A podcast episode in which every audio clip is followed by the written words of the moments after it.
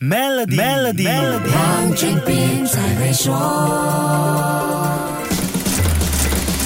你好，我是黄俊斌。你有没有想过，一项职场技能多久会被完全淘汰呢？简单说，就是一项技能在市场上能够存活的时间究竟有多长？我们大概都不会去想这个问题，因为过去一项技能可以存在几十年甚至一百年之久。但是随着人工智能的出现，很多事物很快就被淘汰和消失，技能也是一样的。今年达沃斯世界经济论坛一场名为“生成式 AI 第四次工业大革命”的蒸汽机的讨论会上，IBM。主席兼 CEO Arvin Krishna 就指出，根据一项数据显示，一项技能在过去的半衰期是三十年，但现在已经缩短到七年。这里的半衰期意思就是一项技能实用价值消失了一半的时间。从三十年缩短到七年，就表示原本能用上六十年的技能，现在只剩下十四年的时效。他说，如果以这一点来看，在一般事业历程当中，我们需要更换五次完全不同的技能，也就是说，每过一段。段时间我们就得学习新技能，而且这个过程周而复始，所以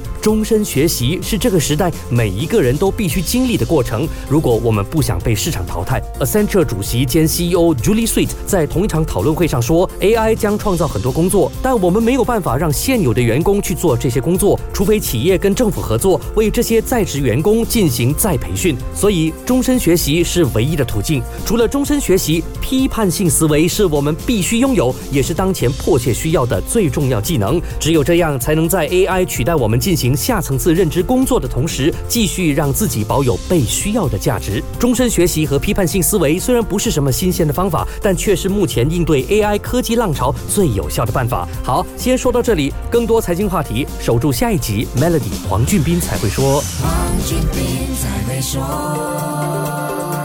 使用 Maybank Merchant Card Terminal 轻松完成无现金付款，并赢取奖励。欢迎前往邻近的 Maybank 了解更多详情。